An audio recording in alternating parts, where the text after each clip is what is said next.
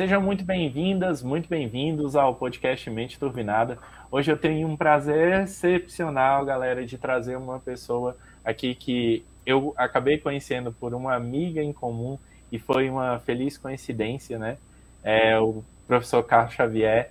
É, ele é mestre em Direito pela UFRP, experiência como professor universitário, advogado público, bacharel em Teologia e juntando os dois canais que ele tem, ele tem 127 mil inscritos. O Direito Sem Juridiquês e o Theo de Datas. E Maurício, por que você está trazendo o professor Carlos aqui? Porque, acima de tudo, o professor Carlos é um autodidata por natureza. E hoje nós vamos destrinchar aqui passo a passo para a gente conseguir entender, para conseguir levar para vocês também como vocês podem se tornar autodidata. Esqueci alguma coisa, professor? Se eu esqueci, você pode completar. Não, tranquilo. Eu diria, já fazendo referência ao meu segundo canal, o meu canal focado em teologia e estudos bíblicos, que antes de ser um autodidata, eu sou um teodidata. Né? Oh. É, entendo que é, é, isso antes de qualquer Diga-se coisa. de passagem é uma matéria difícil de aprender só. Oi? Diga-se de passagem é um conteúdo que você ser autodidata é difícil, porque exige várias áreas, né? Isso. Mas o porquê teodidata aqui, né? É uma alusão é, que há duas passagens bíblicas bem chave, poderíamos pensar em tantas outras, né? Mas em 1 Tessalonicenses 4, 9, Paulo, escrevendo aos Tessalonicenses, o apóstolo Paulo diz que não precisaria ensinar para eles sobre a amizade fraternal, o amor fraternal, sobre Filadélfia, no grego, porque eles eram teodidatas, é, essa é a palavra no grego. Eles aprenderam de Deus, eles é, eram ensinados por Deus a respeito desse assunto. E Jesus, no Evangelho de João, no capítulo 6, verso 45, citando uma profecia de Isaías 54, diz que todos, todo aquele que vem a ele, né, todo aquele que o Pai conduz a ele, todos serão didatas de Deus. É, então a ideia de que é por essa atuação do Espírito em nós, mas é claro, é, a partir de um comprometimento, de um engajamento e de uma disciplina Todos aprendemos de Deus, nos tornamos teodidatas no que diz respeito aos assuntos mais importantes é, da, da, vida espiritual e aquilo que realmente importa, mas também podemos é, repercutir isso, né, podemos encontrar uma ressonância disso no autodidatismo em todos os aspectos da vida e, e especialmente naquilo que diz respeito ao desenvolvimento de uma vida intelectual é, essa questão de conseguir ser autodidata é uma das coisas assim que mais me fascina. Eu acredito que a pessoa que consegue ser autodidata, ela consegue se libertar. Eu sempre falo aqui no canal que a pessoa que consegue aprender sozinha não tem limitação para ela. E é como você falou, né?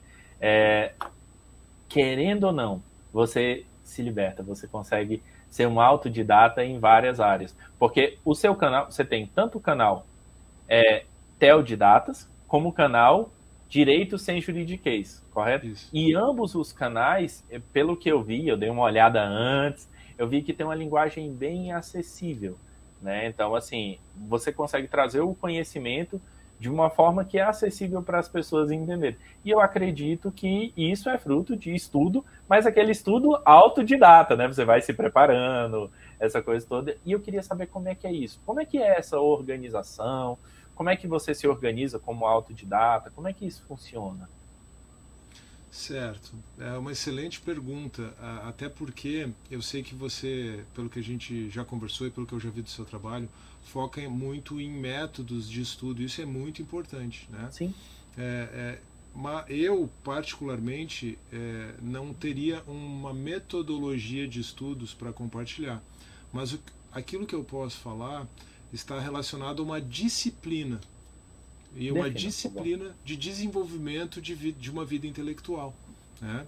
É, a minha vida hoje ela é bastante variada, bastante dinâmica e tem muita flexibilidade assim é, em vários aspectos. Né?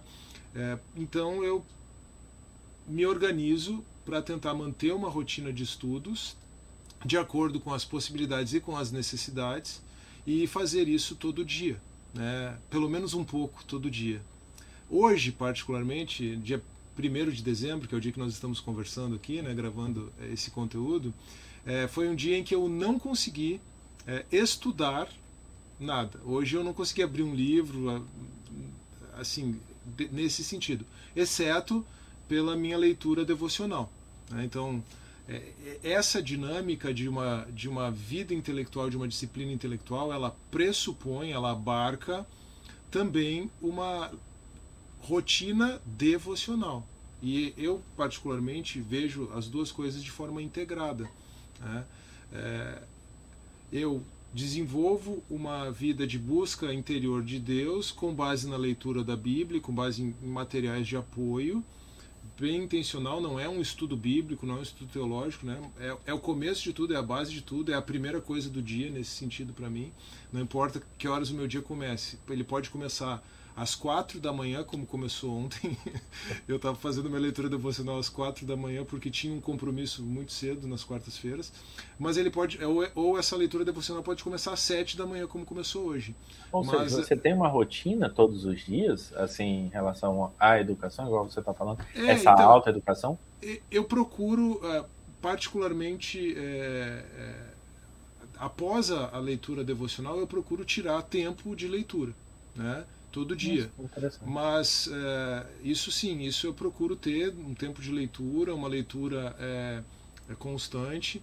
Né? É, atualmente eu estou lendo um livro, só para ilustrar, né? Não, eu, à vontade, eu tô, vontade. Atualmente eu estou lendo um livro é, é, do Timothy Stratton que chama esqueci o, título completo dele, mas o, o, o grande foco do, do, do, livro é Mere Molinism, ou seja, molinismo puro e simples. Né? Tem a ver com um projeto aí que eu, que eu tenho de escrever, escrever um livro, publicar um livro, uh, escrever o livro, publicar, vai depender do, do contexto aí, né? Para o, o ano que vem, é, do assunto que eu tratei na minha, no meu TCC, no meu trabalho de conclusão de curso de teologia, que é o molinismo. Então, por causa disso, eu estou focando nessa leitura. Aí eu posso até, é, já a partir daí, conversar um pouco sobre essa leitura, em particular, e sobre as leituras envolvidas no meu TCC. Mas antes de fazer isso, seria bom é, fazer uma, um parênteses para dizer que é, a maneira como eu me engajo com a leitura, como eu me envolvo com a leitura, ela é muito variada, certo? Então, Sério? depende Deduza mais, explique mais. Depende muito é, do objetivo que eu tenho e da necessidade que eu tenho, certo? Então, é, eu posso tanto fazer uma leitura rápida de algum livro, é, por exemplo, se eu tenho uma palestra para ministrar, é, eu já fiz várias vezes de rever um livro, é, ler de novo um, um livro já lido sobre aquele determinado assunto na véspera da palestra aí numa perspectiva até mesmo de, de leitura dinâmica, né? praticamente leitura dinâmica, como a gente estava conversando, ou uh, no foco do, do, do, R da sua metodologia, né? de revisão. A gente já estava conversando um pouco sobre é. isso, então eu já aprendi um pouco e gostei muito da, da sua abordagem. É, mas uh, um exemplo, um exemplo bem, bem é, presente aqui, eu no primeiro semestre ministrei é, duas aulas sobre escatologia é, num módulo de treinamento eh, na igreja onde congrego.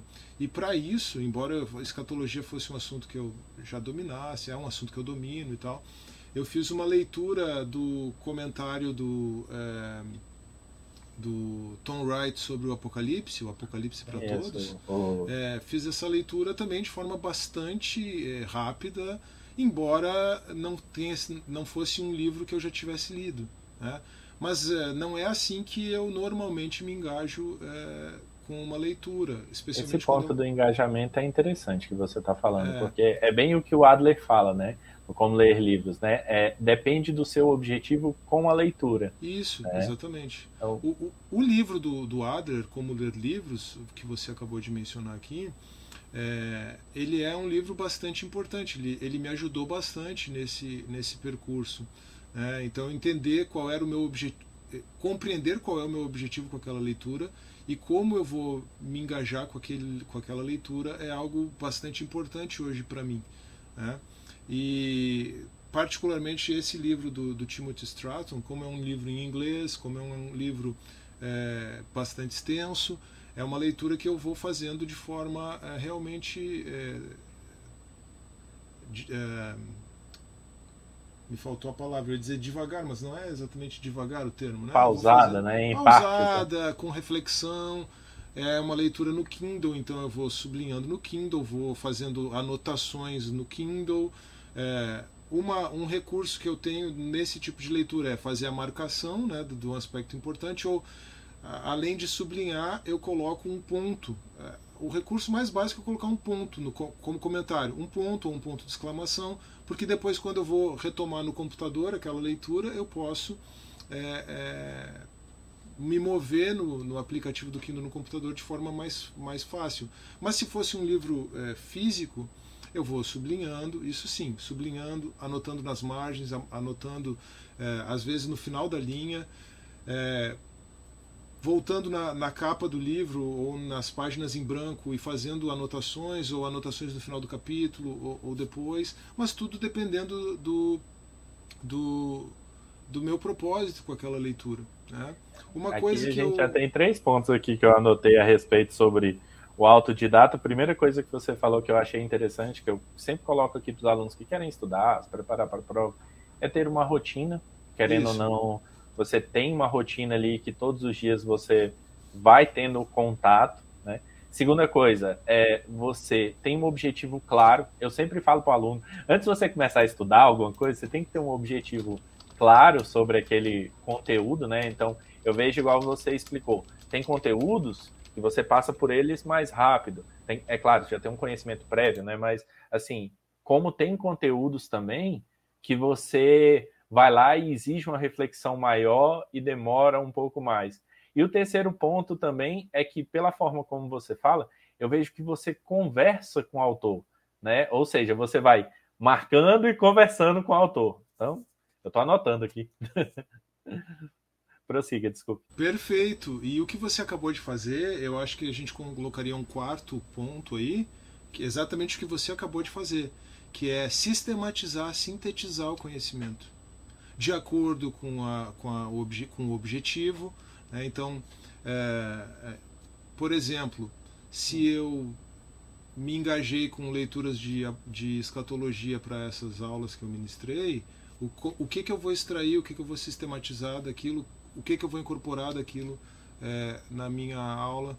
Né? Mas um ponto bem importante que você colocou antes é essa rotina de estudos. Né?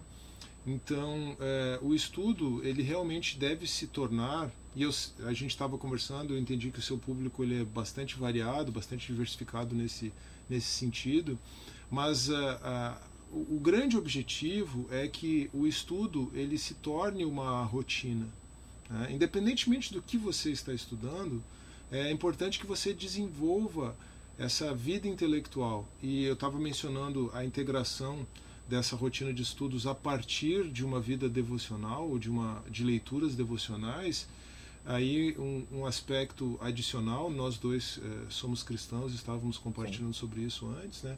é compreender que a própria vida intelectual, essa vida de estudos, ela é uma forma de prestar culto a Deus. Né? Baseado, Isso é interessante, né? baseado na Shema, né? Deuteronômio 6, 5 eh, e seguintes, Ouve Israel, o Senhor teu Deus é o único Senhor. Amarás, pois, o Senhor teu Deus. E Jesus retoma esse como o maior mandamento uh, da lei, em Mateus 22, por exemplo. Amarás, pois, o Senhor teu Deus de todo o teu coração, de todo o teu entendimento, entendimento.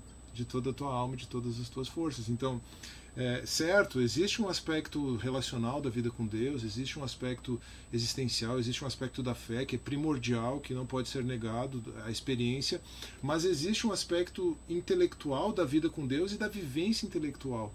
E uma das coisas que eu desenvolvi com o passar do tempo é a compreensão de que o desenvolvimento da, da vida intelectual é uma forma de prestar culto a Deus. Poderia falar em Romanos 12 também, e o culto racional que Paulo é, menciona ali.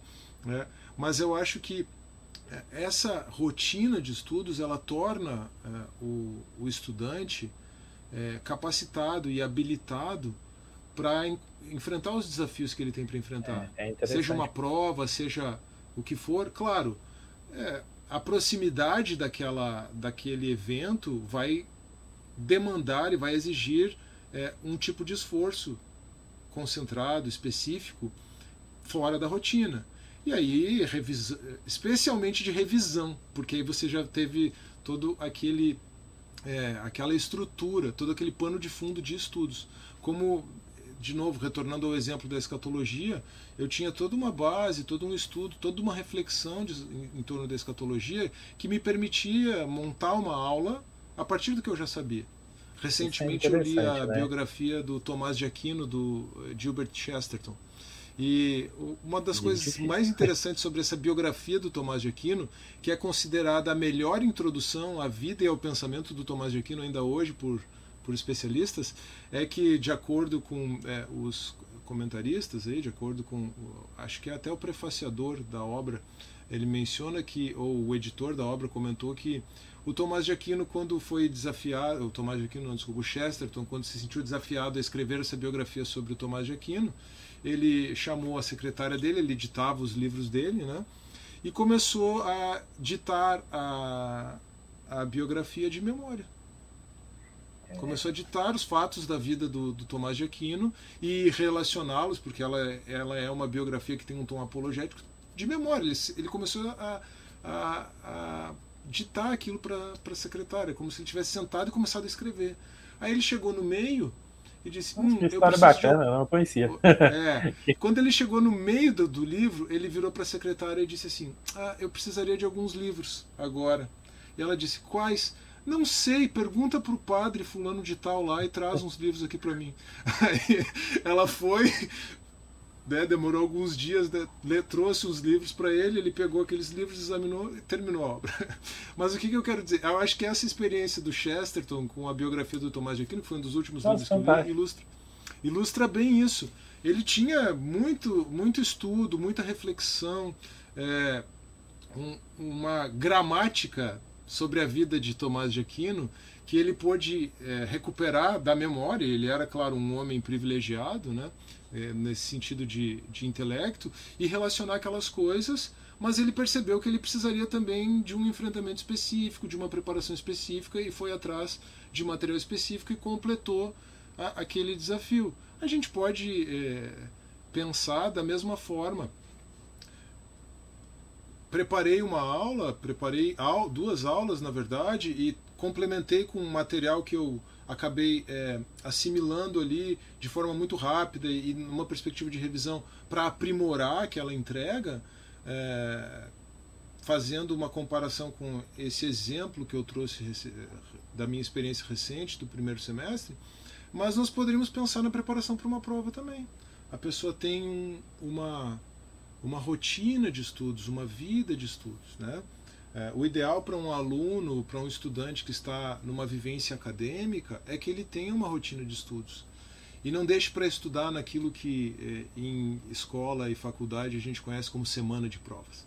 Né? É, não. É, quando estuda na semana ainda é bom. Eu, eu já tive aluno que queria estudar uma, uma aula antes da prova. É. Não, próxima aula eu tenho prova, então, professor, dá tempo de eu é. dar uma olhada? Eu posso ilustrar, eu acho que é, como a gente está falando de rotinas e tal, então acho que eu posso ilustrar também, acho que cai muito bem com a minha experiência do meu TCC sobre o molinismo que eu mencionei. Né? É, o molinismo é um assunto que despertou meu interesse há alguns anos, é, em razão de uma questão específica dentro é, da fé cristã, que é essa, essa tensão aparente entre a soberania de Deus e a liberdade e responsabilidade humana. E aí quem conhece um pouco dos debates aí na internet sabe que tem eh, calvinistas de um lado e arminianos de outro, né? Mas é, eu, eh, por indica... como conciliar isso, né? Por indicação de um amigo, inclusive, eu fui atrás é, do trabalho do Molina. Na verdade, comecei com outros autores, especialmente o William Lane Craig, que é um destacado apologista cristão contemporâneo. Mas eu comecei a estudar esse assunto. Comecei a estudar, comecei a estudar comecei a me aprofundar. Eu lia, lia livros, lia artigos, eu vinha estudando sobre isso. É, quando chega aquele momento do curso de graduação de fazer o TCC, que é aquele momento tão tão temido por muitos alunos e talvez você tenha inclusive esteja acompanhando. é, Tem vários fica... alunos que chegam assim. Mas isso é interessante o que você falou. Você constrói tanto no exemplo que você deu em relação à teologia, escatologia, quanto o exemplo do seu TCC, você constrói um conhecimento. É o exemplo Isso. que você deu da história do Chess. É como se você depositasse, depositasse, e na hora de sacar, o saldo não está negativo.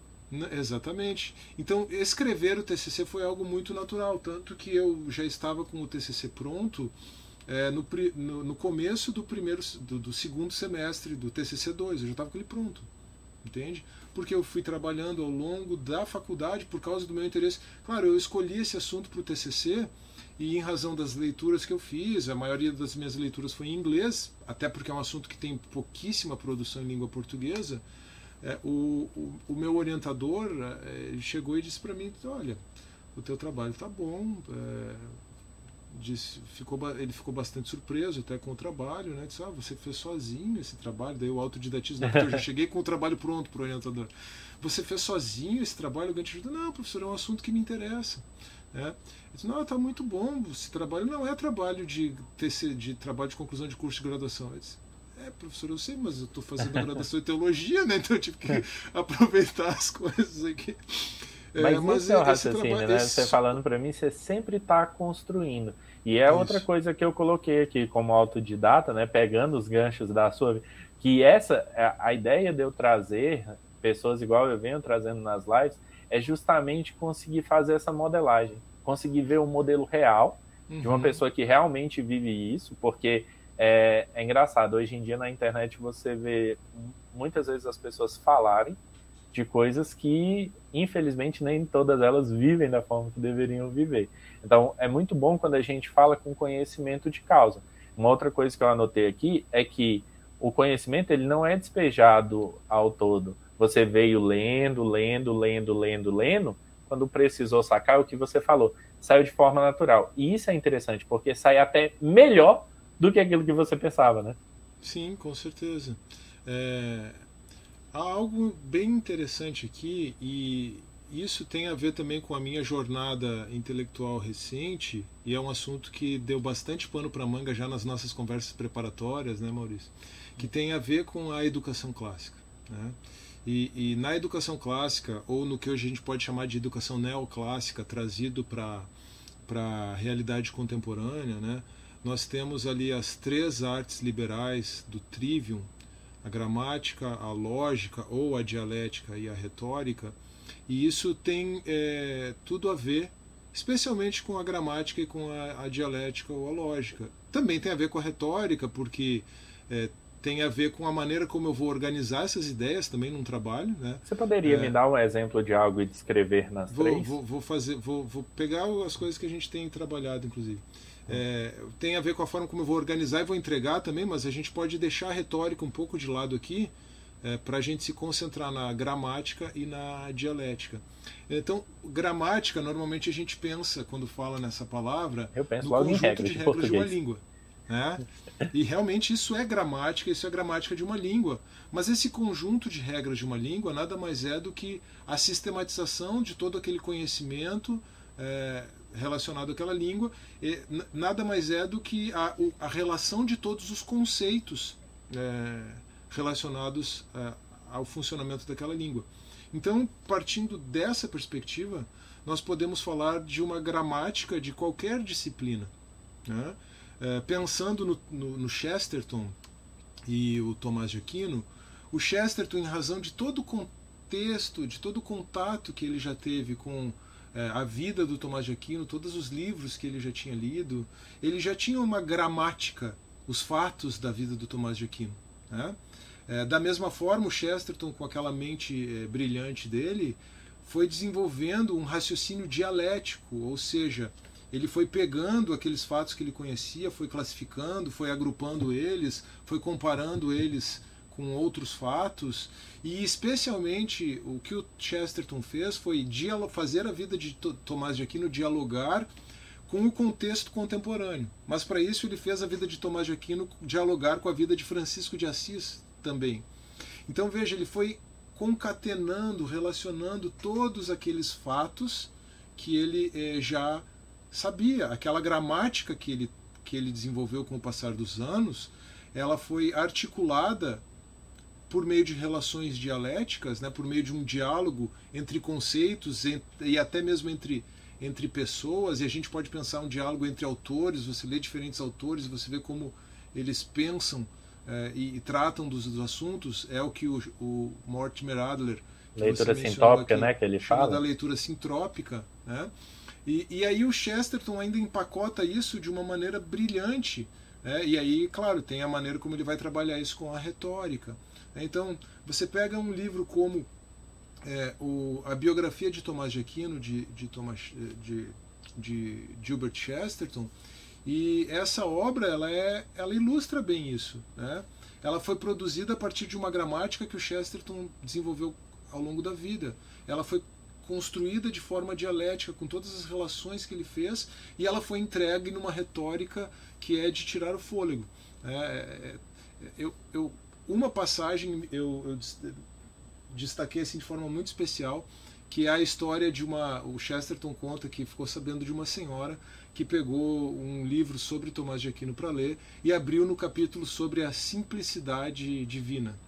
E começou a ler, logo fechou o livro disso. Se essa é a simplicidade de Deus, eu só imagino que deve ser a complexidade de Deus. Aí ele diz: como eu não quero como eu não quero chegar perto de, de correr esse risco, então eu não vou chegar na teologia. Então o, Thomas, o Chesterton contou essa história, então, contar históricas, contar histórias é um, é um é um expediente retórico para criar realmente essa comunicação com o público, mas ele contou essa história muito bem humorada para expre expressar algo que era o objetivo dele com aquele livro. O objetivo dele era tratar da vida e da filosofia do Tomás de Aquino. Ele intencionalmente não quis entrar na teologia do Tomás de Aquino. Mas veja como ele faz isso de uma forma retoricamente tão hábil. Né? É, ele então, consegue fazer de forma brilhante, né? Você conseguir entender o conceito, ele consegue colocar os limites no que ele conseguir explicar através de um exemplo. É, e ainda faz isso de uma maneira que cativa, que, que, que faz você rir. Talvez a história nem, nem existisse, talvez ele tenha inventado aquela história, mas como uma forma de, de. Porque realmente esse assunto da simplicidade divina, ele, ele não é difícil, na verdade, depois que você desenvolve uma gramática sobre o assunto. Ele foi um dos assuntos que eu sobre os quais eu me debrucei um pouco né, no meu estudo de teologia, inclusive lendo o que o Tomás de Aquino tinha a dizer sobre a simplicidade divina. Eu tenho um livro sobre é, o, o, o, artigo a respeito da simplicidade divina na, na, na, da Suma Teológica no Teodidatas, mas. É, no fim das contas, a senhora estava certa, né? Você pode tava... dizer. Não, Você pode falar. É, é, um assunto de especulação teológica e metafísica profundo, mas é, quando você entende, você percebe, ó, oh, não era tão difícil de entender. Porque você desenvolveu uma gramática, você assimilou diversos conceitos relacionados e você consegue interligar esses conceitos, você consegue fazer esses conceitos. É, dialogarem entre si, você consegue estabelecer uma reflexão dialética, uma reflexão lógica, um raciocínio lógico a respeito deles. E a gente está pegando o Tomás de Aquino, o Chesterton e até a simplicidade divina para apenas ilustrar como se dá esse processo na nossa vida. Né? Da mesma forma, é, quanto ao, ao molinismo, assunto do meu TCC, assunto desse livro que eu gostaria de publicar, eu não sei se eu vou ter é, agenda para fazer isso, sendo assim bem, bem realista, é, mas é, eu fui estudando, fui assimilando aquela gramática a respeito do assunto. Então, hoje eu falo com naturalidade sobre o que é uma proposição contrafactual. É. É, é então, assim, e, mas teve um momento em que eu tive que bater o olho sobre aquilo e disse, o que, que é isso? Né? É, relacionando as coisas e, chega num momento que você simplesmente entrega. Né? E se você consegue fazer isso de uma forma boa, bela e persuasiva e verdadeira acima de qualquer coisa, né? comprometido com a bondade, com a verdade e com a beleza, com o objetivo de persuadir, tanto melhor. E é disso que trata a arte da retórica. Então, pelo conceito que você acabou de explicar, né, é todo o conhecimento a partir do momento que eu que eu começo a pesquisá-lo, que eu começo a ler sobre ele, naquele momento eu estou formando a minha gramática, correto? Podemos dizer isso, com certeza. E à medida que ela vai ficando cada vez mais encorpada, que eu vou dominando cada vez mais aquele vocabulário, eu me torno capaz de interconectar aquelas ideias. Perfeito. Aí você transita da gramática para a dialética. Nossa, isso é fantástico. Isso é, é. genial. Com esse é. modelo, então, é possível dominar qualquer conhecimento. Qualquer parar para pensar. Sim, e é, isso é algo... advém da educação clássica que você Sim, falou? Sim, isso ah. isso está diretamente conectado uh, a uma a uma releitura, sim, hum. é, foi uma, uma releitura que a, a Dorothy Sayers fez em 1947, se eu não me engano, a respeito das três artes é, da, do trivium, né? a arte da gramática, a arte da dialética e a arte da retórica. Especialmente a gente está falando aqui de gramática e dialética. Né? Ela, é, de forma bastante hábil, claro, isso porque aquela altura os próprios estudos de pedagogia, de desenvolvimento é, cognitivo das crianças, dos adolescentes e até dos adultos já tinham avançado um bom tanto. Então a, a Dorothy re, conseguiu relacionar essas três artes liberais, porque no Trivium propriamente a ordem era a ordem era outra, a ordem era lógica, e aí não exatamente dialética, mas lógica. O método dialético era o método realmente é, da educação clássica, sempre foi o método da educação clássica desde Platão. Né? Então, o método dialético, é, esse método de fazer perguntas, encontrar respostas, de classificar, de ir dos particulares para o geral, do geral para os particulares, do, do, dos particulares para o geral agrupando, do geral para os particulares dividindo. É, é isso é a dialética desde Platão, de Aristóteles. Mas a, a Dorothy Sayers então percebeu que é, realmente quando você pega o desenvolvimento de uma, de uma pessoa no que diz respeito às suas, à sua compreensão dos assuntos, e aí se você pega. Isso vale para qualquer pessoa, certo? Isso vale para nós. Né? Você ilustrou bem pensando em você, em mim, num dos seus uh, alunos, mas se você pega especialmente o desenvolvimento de uma criança, você tem é, ênfases diferentes ao longo da vida, ao longo do crescimento dessa criança. Primeiro, a criança é muito boa em formar uma gramática. Ela é muito boa em assimilar fatos mesmo, mas ela não consegue fazer qualquer relação com esses fatos. Porque ela está ali memorizando, memorizando, e é muito natural, né? É como crianças... se estivesse no primeiro passo do processo, né? Ela está recebendo. Pro... Ah, é, é, o que a, a Dorothy Sayers identificou isso como uma fase da gramática numa criança, que vai até mais ou menos uns 9 anos. A partir dos 9, 10 anos, a, a criança começa a pegar aquele conteúdo que ela aprendeu e fazer relações, certo? E essas relações. Por então... isso é tão importante, né? Nós cuidarmos com as coisas que nós entregamos para. Claro. Eu tenho uma bebezinha aqui em casa, né? E é interessante que parece que criança é, ela tem ela tem um fascínio por livros. A minha bebezinha gosta de pegar ali e pega ali e brinca, essa coisa toda. E você falando disso faz muito sentido, porque, por exemplo, se é até os 9 anos, seria interessante então eu começar a me preocupar em formar a gramática dela, de certa forma. Com certeza. Hum. É, porque ali é que ela, ela vai ter condições de assimilar muitas informações e ela assimila de forma muito natural e lúdica e divertida e ela quer mas ela quase não consegue fazer nada com aquelas informações que ela. Porque ainda não tem o segundo passo que você estava explicando, né? Ela ainda não tem esse raciocínio de abstração, de relacionar as coisas, que ela vai começar a desenvolver a partir dos 10, 11 anos, pré-adolescência. E aí ela entra numa fase que é uma fase da dialética, daí ela consegue relacionar os fatos. É, quanto mais fatos ela tiver para relacionar, quanto maior for a gramática dela, mais hábil vai ser é, a dialética dela. Né? Quanto mais o Chesterton sabia sobre a vida do Tomás, de Aquino, mais ele pôde é, é, trabalhar aqueles fatos. Nossa, e depois, é fantástico. No, pensando no desenvolvimento de uma, de uma criança e de um adolescente, quando ele vai é, avançando na adolescência, ele vai desenvolvendo as suas habilidades sociais, as suas habilidades de comunicação, e aí ele pode entrar nessa frase que a Dorothy Sayers identificou como uma fase da retórica, a partir dos 14 até o, até o final da adolescência. Claro que num adulto, tudo isso está funcionando é, ao mesmo tempo, e, e, na criança e no adolescente em desenvolvimento também. A gente continua sempre aprendendo novos conceitos. Né? Isso é tão interessante, porque você falando dessa questão de TCC, né, durante um tempo eu estava me preparando para a vida acadêmica. E um assunto que me fascinava era a memória. E aí o que, que eu fiz? Eu fui lá na Amazon e comprei tudo que tinha. Saí comprando, comprando, comprando. E o que, que eu percebi? E agora é como se você tivesse tirado uma venda dos meus olhos e estivesse decompondo a informação. Quando eu passei do décimo, do décimo quinto livro, do décimo oitavo livro sobre memorização, pareciam que todos eram conectados. Eu certo. nunca tinha parado para prestar atenção nisso. Agora você falando faz muito sentido. Eu comecei a conseguir criar é, criar um entendimento próprio sobre aquilo. Eu comecei, aquilo que parecia muito complexo começou a se tornar mais simples. Por exemplo, eu lembro uma vez a minha esposa aqui em casa falando desse tanto de livro. O que, você consegue resumir? E no começo eu não conseguia ter esse entendimento, eu não conseguia resumir a informação. Mas à medida que foi lendo mais livros, eu falei: olha, meu amor, eu acredito que a memorização ela funciona muito bem a partir do momento que você tem associação básica.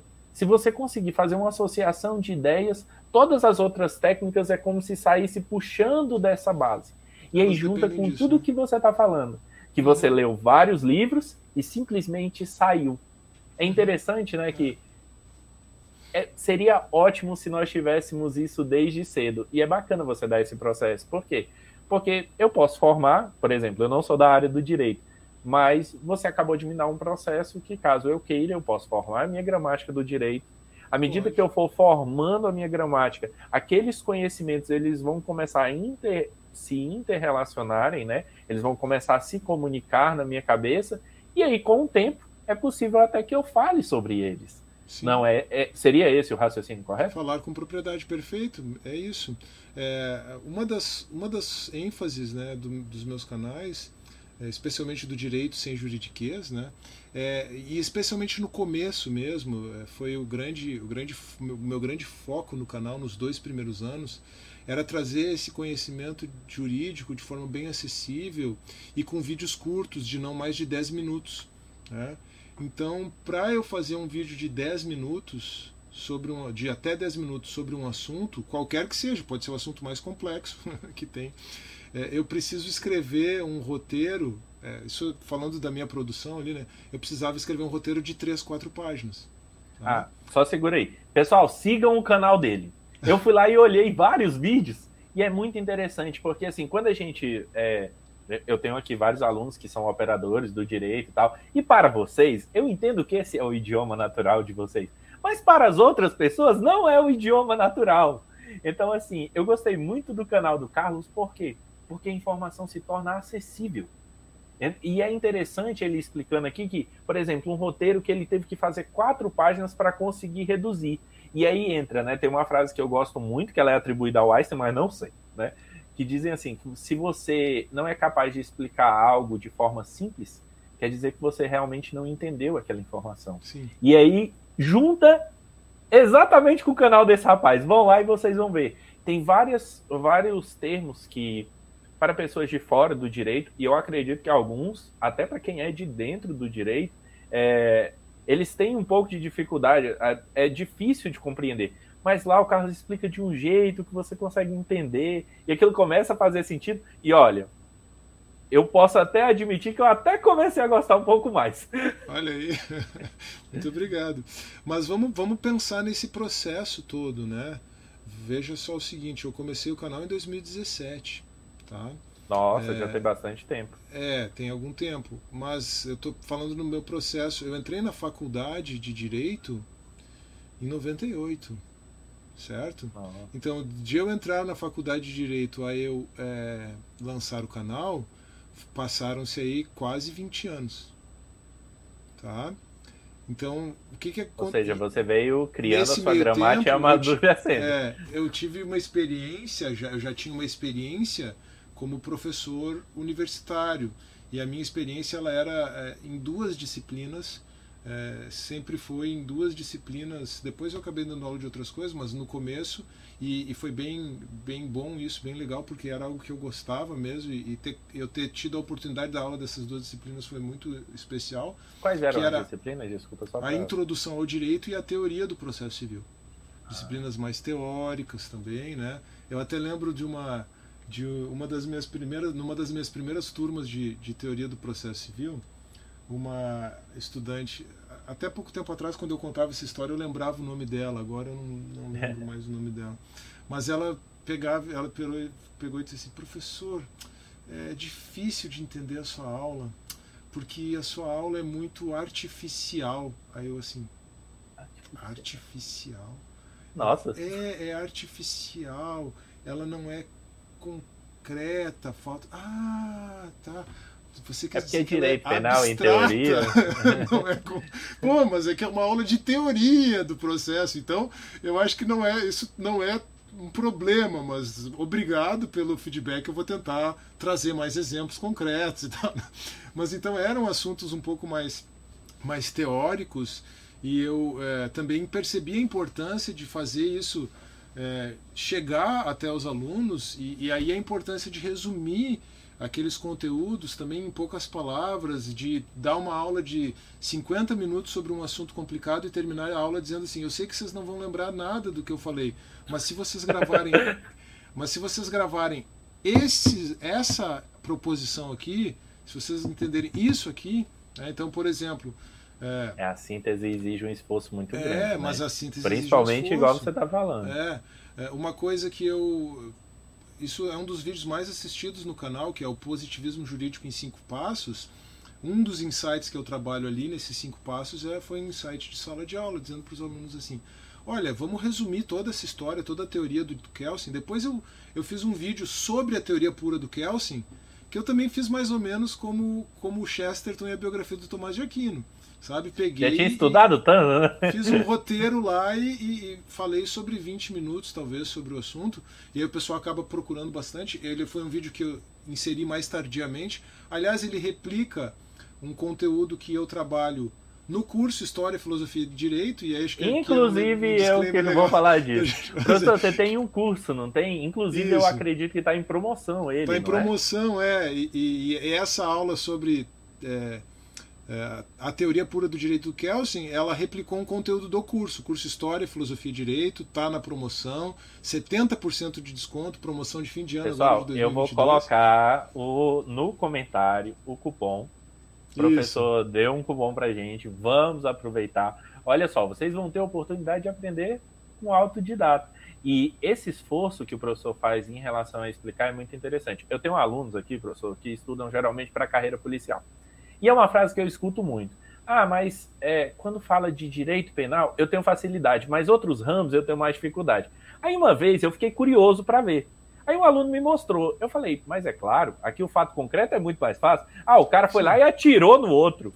Agora, o direito teoria. penal é mais ligado à realidade mesmo, é então, verdade. Assim, e aspecto, o professor, sim. ele explica isso. É, eu tive a oportunidade de conversar com ele antes, e é incrível. Isso é uma coisa, professor, que eu acho que é bacana, é a sua didática.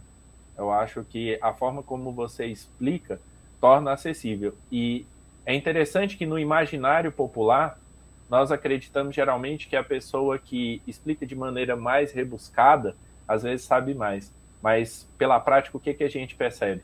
Que aquele que consegue pegar uma informação complexa, traduzir ela e entregar de maneira mais simples, exige muito mais esforço.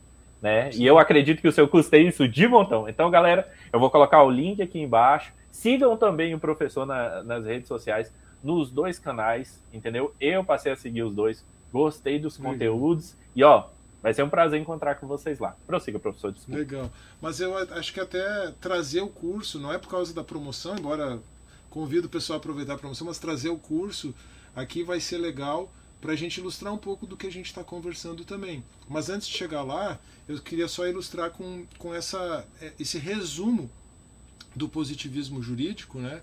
que é, eu cunhei em duas frases, talvez fosse melhor em uma frase só. Dá para ser uma frase com um ponto e vírgula, daí fica uma frase só. Mas... Seria um jeitinho, né? É, dá um dá jeitinho pra... ali, uma emenda. Não, mas é um ponto e vírgula colocado de forma correta, com ah, um estilo bastante então, adequado. Tudo então, bem. Então, tudo bem. Tá né? certo. mas então, numa frase com um ponto e vírgula, tá? Assim, bem. É, o direito, ou melhor, o positivismo jurídico considera o direito quanto ao método, usando o método descritivo, ponto e vírgula, e quanto à ideologia como um direito livre de valor. Ponto. Com isso eu resumo o positivismo jurídico uh, do Kelsen. E aí depois de dar uma aula, como essa aula de, de 20 minutos, de meia hora, que tem lá no canal, que tem no curso, né? Deixar os, imagina, estudantes de primeiro ano de direito, deixar os caras com a cabeça é, cheia. Por mais que eu tentasse simplificar a apresentação do conteúdo, eu sei que é um conteúdo que é um conceito árduo, são conceitos árduos, né? Eu chegava no final e dizia, gente, olha aqui, ó, o que vocês precisam gravar disso aqui hoje? Se vocês saírem daqui sabendo isso, isso aqui, claro, não é que você vai memorizar isso aqui, né? Mas isso aqui tem que de alguma maneira fazer sentido como uma síntese da aula para você. É isso. Enquanto metodologia, método descritivo, enquanto ideologia, direito livre de valor. E aí, agora eu já fui mais. É, já usei uma metodologia um pouco mais mnemônica, né? Não coloquei na forma de uma frase, e eu sei que você trabalha com flashcards, eu já andei vendo alguma coisa. Então, assim, ó, positivismo jurídico enquanto metodologia, método descritivo, enquanto ideologia, metodologia, ideologia, direito livre de valor. Tá, mas então deixa eu entender por que, que é isso e tal, e volta no que viu e tal. Legal. Daí na prova, o que, que eu ia perguntar? É, eu ia focar nisso aí também, entendeu? Porque eu sei que a pessoa precisa me entregar aquilo ali. Eu, particularmente como professor, sempre vi a prova também como mais uma oportunidade de aprendizado e não como é, como uma etapa no processo do, de conhecimento, naquela relação entre professor e aluno, porque afinal de contas não sou eu que estou transmitindo conhecimento para os alunos, os alunos estão construindo o conhecimento. Então, lá na, na, nossa introdução, eu poderia ter complementado dizendo, não sei se eu falei, não tenho certeza, porque a gente estava repercutindo isso um pouco antes da, da gravação aqui. É, todo estudante é um autodidata. Por é, mais essa foi que. uma frase que você falou que eu achei uma frase assim é, muito poderosa. É, por mais muito que a poderosa. gente não perceba, não se dê conta, todo estudante é um autodidata. Então todo estudante deve se ver como um autodidata, como o primeiro responsável pelo seu processo educacional. E o professor tem que compreender isso também e respeitar o estudante assim e, e, e dialogar com o estudante nessa perspectiva. Né?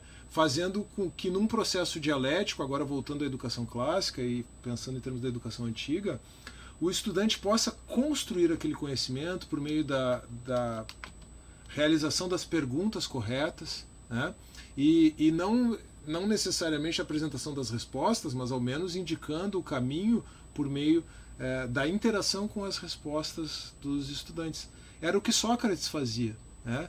E, e, não é, à toa o Sócrates, isso tem a ver também com a epistemologia, com a teoria do conhecimento do Sócrates e do Platão, que eu não concordo muito com a teoria do conhecimento deles, mas pelo menos com o método deles eu concordo perfeitamente. E aí, a partir do método, o Sócrates afirmava algo que, se fosse uma afirmação apenas retórica, não teria problema nenhum. Como ela tem um pouco de epistemologia envolvida, daí a gente poderia pensar que tem mais problemas, mas não vamos entrar nisso, não precisamos. O Sócrates dizia que a metodologia dele era a metodologia maiêutica. E o que, que significa maiêutica em grego? Né? Dar à luz Alguns dizem que o Sócrates provavelmente fosse filho de uma parteira. E o Sócrates entendia que o conhecimento estava dentro do aluno. É com essa epistemologia que eu não concordo. E que o, o professor precisaria fazer com que o aluno desse à luz o conhecimento. Né? Eu entendo que a gente pode usar essa analogia do dar à luz o conhecimento no sentido de construir e, e naquele processo como se fosse uma gestação e um parto. Mas não porque o conhecimento é algo que precisa ser rememorado porque em algum momento aquela alma eterna já aprendeu isso no mundo das ideias. Não, isso não. Mas eu acho que é muito válido que o modelo que você platônica. explica é uma coisa muito interessante, porque, por exemplo, você até comentou das questões das técnicas de memória e aprendizagem, é um assunto que eu realmente sou apaixonado. Mas o modelo clássico ao qual você está expondo e esse seu curso e essa aula que você está dando exemplo, ele é interessante por quê? porque você mune o aluno de todos os pedaços. Vamos, vamos fazer uma analogia com quebra-cabeça, certo? Você teve o trabalho de se debruçar sobre aquele conteúdo e desenhar o quebra-cabeça. E você dá os pedaços para o aluno. No final, você fecha com a figura. E aí, o uhum. aluno vai ter a lembrança dessa figura. E é por isso que, quando você compreende o todo, você memoriza. Uhum. Porque a partir do momento que você tem todas as partes do bloquinho ali e você monta a figura, você consegue aprender, que é o que você está falando. Olha, eu dou uma aula ali, eu explico ponto a ponto, eu descrevo para o aluno e no final eu sintetizo. Ou seja, você dá peça a peça do quebra-cabeça. No final você põe uma frase, o aluno vê a figura, a aprendizagem ocorre. E aí a pessoa tem sucesso. Porque isso agora é dela. Porque a aprendizagem real, por exemplo, eu e você estamos aqui, né? conversando aqui, né? E você citou vários conceitos. Eu estou vendo, você não tem nenhum papel. É aprendizagem real. Esse conhecimento, ele é seu. Ele foi a sua gramática montada com muito tempo, muito esforço, e quando eu faço a pergunta, você já interliga a informação. E aí na sua cabeça você já tra trabalha ela e consegue expor para mim. Então, isso é um processo completo de aprendizagem aqui, galera. É por isso que eu estou falando, é um autodidata de verdade. Por quê? Porque a pessoa conseguiu pegar um determinado conhecimento, trabalhar ele com o decorrer do tempo. E isso é interessante também que eu vi você falando, né? É, eu tenho diferentes tipos de engajamento com a leitura. Ou seja, o tempo de cada um é diferente. Isso para você que está aí querendo competir com o coleguinha, você não tem que ser melhor que o coleguinha, você tem que ser melhor do que você mesmo. É claro que se eu tentar dominar os assuntos de direito do professor Carlos, eu vou levar muito mais tempo para montar a gramática. Mas o que o professor está trazendo aqui é uma coisa que não tem preço. Ele está dando uma forma de vocês montarem a sua gramática. Está dizendo que é possível, gente. Ou seja, você tem possibilidade de aprender qualquer coisa com esses passos. Você monta a sua gramática, trabalha aquela informação e com o tempo, ela bem trabalhada, né, professor? Você vai conseguir expor esse conhecimento. É, é eu tô na linha certa? Tá certíssimo, tá certíssimo. Isso mostra que você também, isso eu ia, eu queria registrar uh, durante a nossa conversa antes, mas eu não quis te interromper. Isso mostra que você também é um exemplo muito competente e adequado de um autodidata. Porque você, inclusive, teve contato, compartilhou isso comigo, né? Teve contato com toda essa abordagem da educação clássica agora. Eu acho que recente. mal tem 24 horas, para ser sincero. Mas você já, claro, porque daí também isso, isso juntou, né? Isso fez sentido com toda uma busca, com toda uma abordagem, com toda uma vivência que você já tem é, desenvolvido nesse, nesse contexto da educação. E a educação clássica ela funciona, para eu que, que tenho estudado isso, é, tanto a educação clássica de um lado, quanto a, a, teoria da lei natural de outro, na perspectiva da filosofia do direito, né? a educação clássica funciona porque ela está estruturada sobre como o ser humano é. É por isso. Não é porque é algo antigo, mas é que os antigos eles gastaram tempo né, acúmulo de fatos, de conhecimento, de experiência. Queimaram muito cérebro em cima do negócio. E estruturaram algo que está voltado à própria maneira de ser do ser humano. Então, a educação clássica, essas coisas funcionam porque existe uma ressonância entre a estrutura do ser humano, a maneira como o ser humano desenvolve o conhecimento e é, o método. E é claro, isso muito antes de todo o refinamento da teoria uh, pedagógica uh, e, de, de, toda a compreensão de, de neurociência, do que é que seja contemporânea. É, Mas isso, isso, sempre funcionou. Isso é um ponto que eu quero falar em relação ao seu curso, por exemplo. Né? Vamos aproveitar que ele está aí, ele já caiu no meio da nossa história, vamos Beleza. dar um exemplo sobre ele. O que, que acontece? É, eu vejo o expert, por exemplo, o autodidata ou as habilidades que tem, como um verdadeiro curador.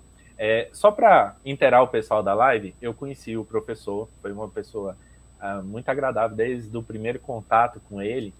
E quando ele me passou os fatos, gente, eu olhei para aqueles conteúdos e eu falei assim, gente, que conteúdos diferenciados. E aí eu mandei um áudio para ele. E eu falei assim, professor, para nossa conversa ser mais rica, para que eu consiga entender bem os conceitos, o senhor teria como me enviar uma, uma bibliografia, alguma coisa? E ele de bate pronto, amor no coração, falar, ó, dá uma olhada nisso, dá uma olhada nisso, e aqui eu quero chegar no ponto. O meu resultado é intimamente ligado à curadoria do especialista que me passou. E aí entra a questão do curso. É, se eu tivesse entrado no Google e procurado, vamos pegar o termo aí, educação clássica, né, alguma coisa desse tipo, muito provavelmente eu não estaria no resultado que eu tenho hoje. Por quê? Porque o meu curador era alguém que já tinha habilidade naquilo. E aí entra um ponto para vocês. É, ah, Maurício, ser autodidata, nós até conversamos sobre isso um pouco antes da live, né? É só abrir um balde e eu vou sair lendo tudo. Não, gente. Você tem que procurar, geralmente, uma pessoa, um especialista, por exemplo. Estou citando aqui o meu caso. Tem menos. Eu não tem 48 horas que eu tive contato com esse aluno, com esse assunto. Mas eu já consigo começar a compreendê-lo. Por quê? Porque o expert que me passou, e aí que tá, os tombos que ele tomou, que com certeza quando vai aprender o negócio não fluiu, né, professor? É difícil, ali é horas e horas, igual ele falou, ele tem uma rotina disso. Quando ele me passa esse assunto, ele já está curado. Ou seja, eu não tomo os mesmos tombos. Eu vou ter que fazer esforço? Vou ter que fazer. Justamente, eu achei profundo quando ele falou, né? Todo mundo, no final das contas, é um autodidata. Eu vou ter que ter esse esforço? Vou ter. Mas pensa o seguinte: quando você compra um curso igual do professor, eu viajei para Porto Seguro nas férias, né? E eu nunca tinha ido para a Bahia. Nunca tinha. Eu não, não conhecia o caminho. Como é que eu cheguei lá e não errei? Um GPS. O que, que vem a ser um curso igual do professor? Ou a metodologia que nós estamos dando? É o GPS pronto, gente. Ele está dando o mapa pronto. Então você Boa tem analogia. que sentar e se debruçar. Pelo menos essa é a minha leitura da situação. Boa analogia. Né? Mas é claro que você foi muito gentil aí falando do, do curador, né? Eu preciso enfatizar é, o esforço e a habilidade do, do autodidata do outro lado. Porque você fez um progresso. Fico muito feliz de você é, ter essa, esse reconhecimento né, e essa, é, esse reconhecimento mesmo é, da maneira como, como foi dirigido esse processo, mas você fez um avanço é, na compreensão do assunto, tanto por suas habilidades quanto pelo fato de que a leitura que eu faço, pelo, por tudo que a gente conversou por WhatsApp e antes aqui de entrarmos ao vivo, porque isso fechou muito, encaixou muito com a tua própria é, vivência. É, eu, né? eu acredito, quando eu olhei a, o modelo que você propõe, né, e pelo que eu entendi, é um modelo que, que tem aí uma, uma linha para trás enorme, é. igual você falou, várias pessoas, tem vários estudos científicos. A gente poderia Ó, colocar aí só Platão, Aristóteles, Agostinho, Tomás só, de Aquino. Só gente que, que, que nunca se dedicou à iluminação. Dorothy ah. Sayers, Chesterton, é. só, só, só, pessoas assim que estão naquela prateleira, né? Então, assim, é, o modelo educacional que você propõe, ou esse modelo é, como autodidata, é um modelo que, se parar para pensar, quando eu li, assim, falando das minhas primeiras emoções, abrindo o coração, né? É um modelo que ele consegue educar você como autodidata. Você consegue desenvolver o seu pensamento. Eu vou dar um exemplo para vocês. O professor me passou um artigo, né? E me passou um livro, e dentro desse artigo linkavam outros livros. O que, que acontece? É, a educação clássica, com, pelo menos o, com pouco entendimento que eu tive, ela estimula você a pensar a você se desenvolver. Ou seja, eu tive um curador que me deu ali o GPS, certo? Então, ó, vai por ali, vai por aqui, esse é um bom material. E a partir do momento que eu me debrucei, aquele conhecimento me fez pensar. E aí é interessante para vocês, ó, essa frase que o professor falou que todo mundo é um autodidata, levem para a vida de vocês. Por quê? Vocês são os maiores responsáveis pela sua educação. E a forma como o professor está dando possibilita isso. Ou seja, o conhecimento, é, falando da Bíblia, né, é, é libertador. A partir do momento que você conhece, você se liberta. Então, assim, a forma que o professor está dando, a gente pode conseguir o conhecimento de qualquer coisa. A diferença é só o quê? Você ter disposição. Correto, professor? E a educação clássica, igual você está falando, estimula o pensamento, né? Pelo menos pelo que eu, pouco que eu li nessas horas, eu entendi que estimula bastante você a pensar, ter as suas próprias ideias, correto? Perfeito. E, e aqui é algo bem interessante, você está traçando uma distinção importante, ou está tocando na, numa distinção importante entre conteúdo e forma, né? porque a gente pode pensar em termos de educação clássica e pensar apenas no conteúdo. Não, então é importante você saber bem a gramática da língua mesmo. É importante, você precisa estudar lógica, você precisa estudar filosofia, você precisa estudar retórica para saber como se comunicar. Né? É, e, e, alguns assuntos que são importantes você desenvolver, estudar para formar essa estrutura. Então, por exemplo, matemática na conexão com a lógica, né? história numa perspectiva cronológica para assimilar fatos, é, é, formar uma gramática histórica, mas também é, relacionar isso dialeticamente. Enfim, a gente pode pensar em conteúdos que formam o, o núcleo do que se compreende como educação clássica. Mas a educação clássica ela transcende isso, ela vai muito mais além é, desse, ela vai além desses conteúdos A educação clássica, em razão da maneira como nós nos engajamos com esses conteúdos, ou dizendo melhor, né? Em razão da maneira como o ser humano sempre se engajou com esses conteúdos, e aí esses conteúdos realmente, historicamente, eles eram é, gramática, eles eram é, lógica, filosofia, retórica, teologia, depois com o desenvolvimento das universidades, né? Antes da teologia, porque a teologia era o grau máximo, né? Direito, medicina, isso lá, tô falando lá do século 11, 12, o surgimento das primeiras universidades. E aí foram surgindo tantos outros cursos, né? Mas a maneira como o ser humano se engajou historicamente com esse tipo de conteúdo, que forma o conteúdo material da educação clássica, vamos dizer assim, na verdade também revela uma forma e essa forma, inclusive, ela se conecta, ela dialoga, ela conversa com as próprias disciplinas a partir da nomenclatura, né? Aqui a gente poderia pensar que nós estamos aplicando os termos de forma equívoca. E equívoco aqui não quer dizer erro, é que o termo tem mais de um sentido. Né? Ou seja, a gramática da língua portuguesa, quando você pensa em gramática de uma outra disciplina, você está trabalhando de forma homônima e não sinônima. Né? É, a, a, dialética, quando você faz um raciocínio dialético, ela é diferente da dialética é, platônica, estritamente ou propriamente falando, assim como é muito diferente da dialética hegeliana. Então a gente tem é, termos que são homônimos, mas não são sinônimos. Mas ainda assim, quando a gente, mesmo que por essa homonímia, né, por essa apropriação dos termos, a gente, antes de se apropriar dos termos, se apropria da metodologia que foi desenvolvida para o estudo desse conteúdo, então realmente, desses conteúdos, então realmente nós temos uma metodologia, uma forma que vai além do conteúdo. Na verdade, numa perspectiva clássica também, você não dissocia forma de conteúdo, né? Então o que você faz é só se apropriar dessa forma para aplicar essa forma sobre qualquer conteúdo. É claro que, dependendo do conteúdo, assim como é, dependendo do seu propósito de leitura, você vai precisar fazer alguma adaptação da forma. Algum pequeno Mas ajuste, é uma forma né? básica. É uma forma básica que você pode realmente aplicar para qualquer é, desafio de conhecimento, para o enfrentamento e para é, o avanço em qualquer disciplina, em qualquer matéria.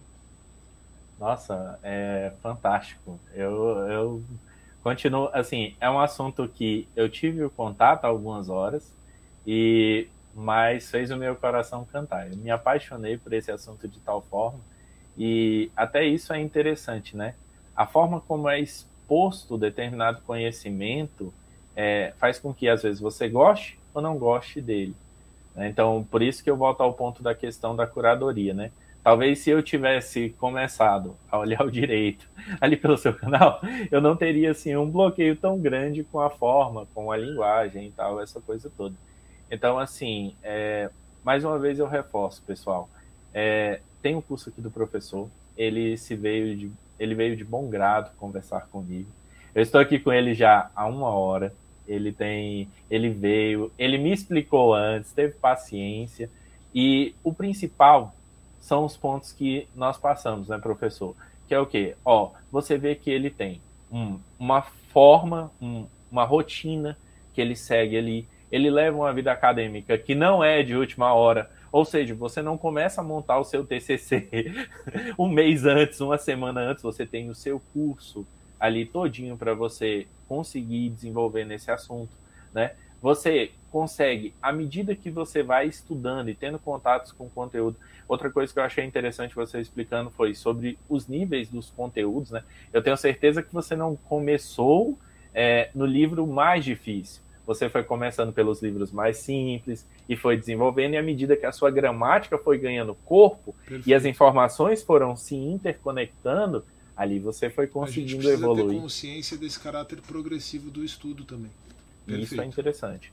Não, ou seja, você não chega do dia para a noite e você se desenvolve. Gente, tudo é um passo a passo, né? Eu costumo até brincar com os alunos. É, Deus construiu o mundo em sete dias, ou seja, isso dá uma noção de processo. Cada coisa no seu devido tempo. Como a Bíblia fala, há tempo para todas as coisas. Né? Então, assim, a partir do momento que eu entendo que o meu estudo é progressivo, eu tiro essa ansiedade de ah, eu vou aprender tudo de uma vez. Não, é um processo. Ali é uma vida acadêmica, é uma vida intelectual dedicada. Ó, todo dia eu vou estudar um pouquinho, isso vai juntando, vai juntando, vai juntando, e no fim das contas você tem um resultado, né? Porque assim, o conhecimento ele dá frutos saborosos, né, professor? Com certeza. É... E agora o que você está falando, eu eu estou associando com um pouco do teu conteúdo mesmo que eu, que eu já vi aqui a partir das nossas interações, né, olhando o teu canal, o teu perfil, é, a tua página. E hoje em dia as pessoas estão atrás de fórmulas mágicas, né, para tudo, inclusive para o conhecimento. Existe, né?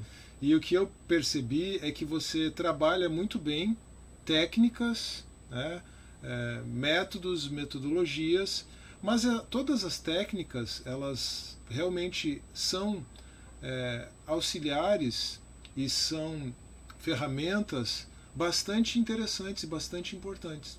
Né? Mas você não trabalha as técnicas como se elas fossem uma solução mágica. você é, tem eu, essa, eu, essa. Na verdade, eu nem gosto desse. É porque, assim, por exemplo, vamos pegar o seu caso. Né? Você montou o curso. Aí, desculpa a pergunta, mas quanto tempo você demorou para montar esse curso? Bom, para desenvolver o curso propriamente, vamos desconsiderar o tempo. É, não, o prévio, tempo disso. Né? É porque às vezes a gente pergunta assim: quanto tempo você demora para fazer uma palestra? Aí você fala assim: eu tenho 20 anos que eu estudo direito, é 20 é, anos. É. porque na verdade é Com o certeza. todo que forma, né? É, eu posso fazer uma palestra, eu posso, na verdade, dependendo do assunto, palestrar de improviso, vamos dizer assim. Né? Mas tem o é, conhecimento mas... prévio. Igual você está falando. Prévio, é. Por exemplo, quanto tempo foi mais ou menos que você levou para montar o curso? O curso em si, a partir do momento que ele foi idealizado e que ele começou a ser produzido, ele foi desenvolvido ao longo de um ano inteiro. Agora vamos lá, gente. Nós estamos falando só do produto final. Agora você pensa, quantos anos não foram necessários para isso? E aí entra o que eu falo. Você tem um autodidata aqui na minha frente. Você está vendo? É, é um processo é por isso que eu sou tão contra a questão da fórmula mágica. Porque, na minha concepção, isso não existe. Educação é uma coisa formada, conhecimento é uma coisa formada. Você pensa assim, mesmo no caso do que você citou, que ele só começou a ditar para secretário, você fez o comentário seguinte: quanto da vida de Tomás de Aquino ele já não conhecia? Claro. Então é um processo. E é isso é, que eu sempre combato. Ó, se você quer aprender, seja passar no concurso, numa prova, terminar um TCC, escrever um livro, seja o que for, a primeira coisa que você tem que ter consciência é o quê? Que é um processo. Que você vai começar a formar. E o que, que a gente está dando aqui? Um passo a passo para você seguir esse processo. Uma forma de você chegar a esse resultado. É, então, assim, eu não. Inclusive, às vezes as pessoas procuram, né? Ah, eu tenho um concurso, sei lá, eu já ouvi frases assim, eu tenho um concurso, concurso mês que vem. Ah, aí me chega com um concurso da Receita. A pessoa quer aprender mais de 10 matérias. Não, tem mês que vem. Pai, você já vinha estudando? Não, eu vou começar agora, mas eu vou estudar 10 horas por dia. Não, não, não, calma. Calma. É um processo. É um processo. Você tem que começar a ir se preparando, você tem que começar a ir se acostumando. Depende do seu nível, igual nós estávamos falando. O tempo da gramática de cada um, acho que o professor vai concordar comigo, é relativo. Ele é bem relativo. Então, assim, eu por isso que eu gosto é, de mostrar casos reais. Por exemplo, o seu caso é um caso real. Você foi lá, estudou antes, se preparou depois. Você teve o tempo de construção do curso, né? E depois que você passa para os alunos. E aí sim, você vê que é um trabalho de uma vida inteira a maioria dos autores que você citou, né, é, entregaram a vida pelo conhecimento. Eles dedicaram a vida inteira para conseguir esse resultado. Então, assim, hoje, infelizmente, nós queremos resultados muito rápidos, né? E eu sempre brinco com os alunos. Se atalho fosse bom, o nome não era atalho, o nome era caminho. Então, assim, eu acredito que o melhor é você ter um conhecimento perene, que é igual você está falando. Imagina, você vai lá e leva, sei lá, só a título pedagógico, né? Você leva um mês para montar uma aula, igual a aula que você deu o exemplo. E você sintetiza, sintetiza, sintetiza e passa aquilo para o aluno e o aluno fecha. Aí o aluno, em duas horas, pode absorver esse conhecimento seu. Aí o aluno fala, poxa, mas duas horas, essa matéria é difícil. Não, meu querido, é igual a educação clássica. Vem todo um arcabouço teórico por trás, até você conseguir fechar a ideia. Então, você assim. tem tem hum. um comentário que eu recebo muito nos meus vídeos do, do Direito Sem Juridiquês, que é o seguinte, ó. Uh, e eu, eu, eu sempre incentivo as pessoas e aceito, aceito a, o elogio, né? É, mas eu sempre fico com, com uma impressão que é. Eu vou, vou tratar também dela, mas o comentário é, é, é do tipo assim: Puxa, num vídeo de cinco minutos você conseguiu explicar o que o professor ficou duas horas tentando e eu não consegui entender. Ou às vezes você demorou 6, 12 horas estudando para fazer. é, não, claro, com certeza. Ou então, assim, é, num vídeo de 10 minutos você resumiu o conteúdo de um semestre que o meu professor não conseguiu me explicar. Eu digo, bom, eu, obrigado, eu, eu aceito e eu confio na, nessa minha habilidade. Mas também o fato de você já ter lutado com aquele assunto durante as duas horas de aula ou durante o semestre inteiro, de certa uhum. forma, preparou você para aquele para aquela cereja do bolo do vídeo de 4, 5 minutos, 10 minutos, com o qual você realmente conseguiu entender. Então as, a, a gente tende também a menosprezar né, o esforço que a gente fez antes. Né? E eu sei que aí deve ter um, algum componente emocional aí, porque a pessoa deve ter penado um pouco na mão daquele professor. e talvez a é. didática não fosse melhor e tudo. Mas, Às vezes é, até o aluno também não estava tão aberto. Não estava né? tão aberto, porque mas você de alguma forma ele teve contato com aquele conteúdo. Né? É. Então ele foi come, começou a desenvolver alguma gramática a respeito do assunto. É, e talvez quando eu, quando eu expliquei, ele conseguiu fazer as relações, ou eu fiz as relações que ele não estava conseguindo fazer, e, e, e, trouxe de uma forma simplificada, resumida, mas a, eu tenho certeza que aquelas duas horas eh, de aula que não foram, que não resultaram na compreensão do tema, eh, elas tiveram uma importância também.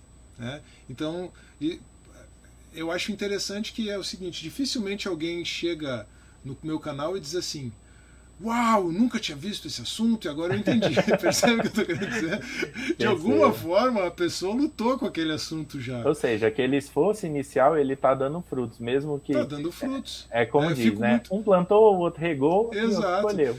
Fico muito feliz de estar participando do coroamento daquele processo com aquele vídeo curto que de repente tinha uma, uma, uma abordagem que chamou a atenção, né? É, e, e, e, fico muito feliz realmente de servir como esse curador, de servir como facilitador daquele processo de Mas autodidatismo em defesa daquele aluno. De, de quem vai lá e escreve isso, eu, eu tenho uma observação. Ó, vamos pegar o meu caso. Quando fala assim, juridiquês, eu já, eu não me animava muito. Mas nós gostamos daquilo que entendemos e compreendemos. Aí entra daquilo a questão que dos sentido, vídeos. Né? Eu assisti o primeiro, e eu compreendi, eu entendi, eu gostei. O que, que eu fiz? Assisti outro. E aí entra um outro princípio para a autoeducação. É por isso que aquilo que você falou em relação aos níveis é tão importante.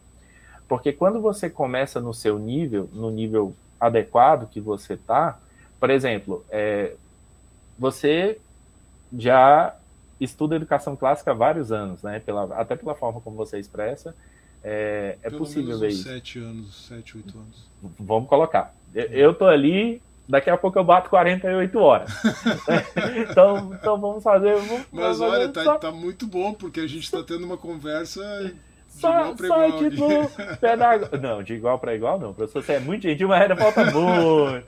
Mas vamos lá. O que que acontece? É, eu tenho certeza que quando eu mandei a mensagem ontem pelo WhatsApp, é, você não pensou na obra mais complexa você pensou na forma mais clara de eu conseguir compreender um conteúdo. Sim. E isso, muitas das vezes, talvez seja a barreira que quebrou na hora de eu continuar estudando um conteúdo. E aí entra a questão dos alunos que estão nos vendo. Ó, não deu certo às vezes com um professor ou com aquela exposição daquele conteúdo, tente com outro. Tente de outra forma, né? Então assim, é igual o professor falou, até de maneira modesta, né? Não assim, eu coroei o processo, mas assim, às vezes é, é possível que chegue alguém e também não se identifique com a sua didática, né? Ou não com se certeza. identifique com a minha didática. Então, tente outro.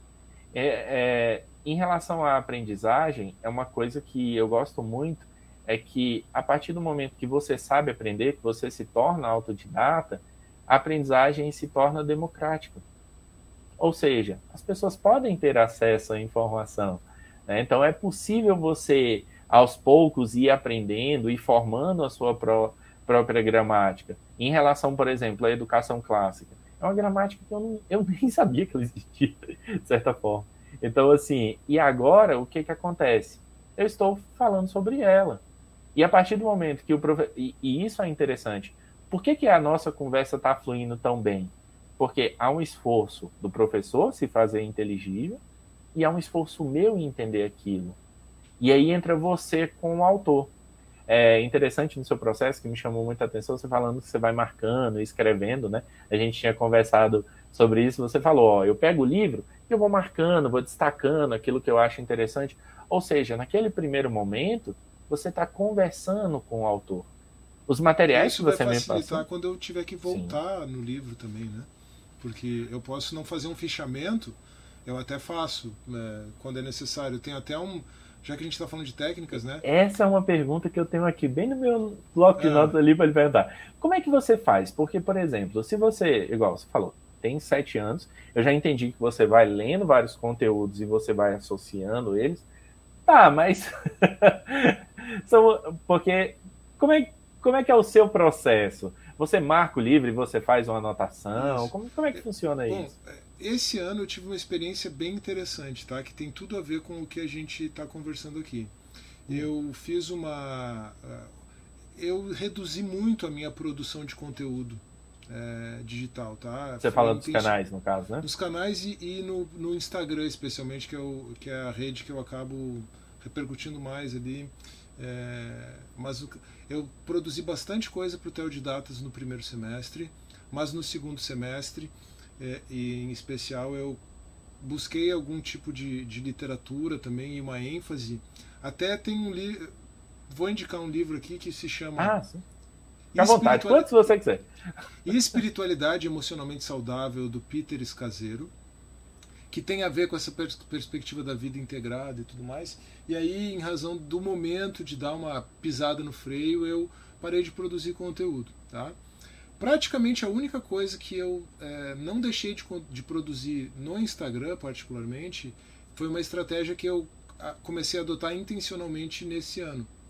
É, eu aqui em casa eu sou o único que não tem um planner que registra as suas leituras. Tá? Ah, é?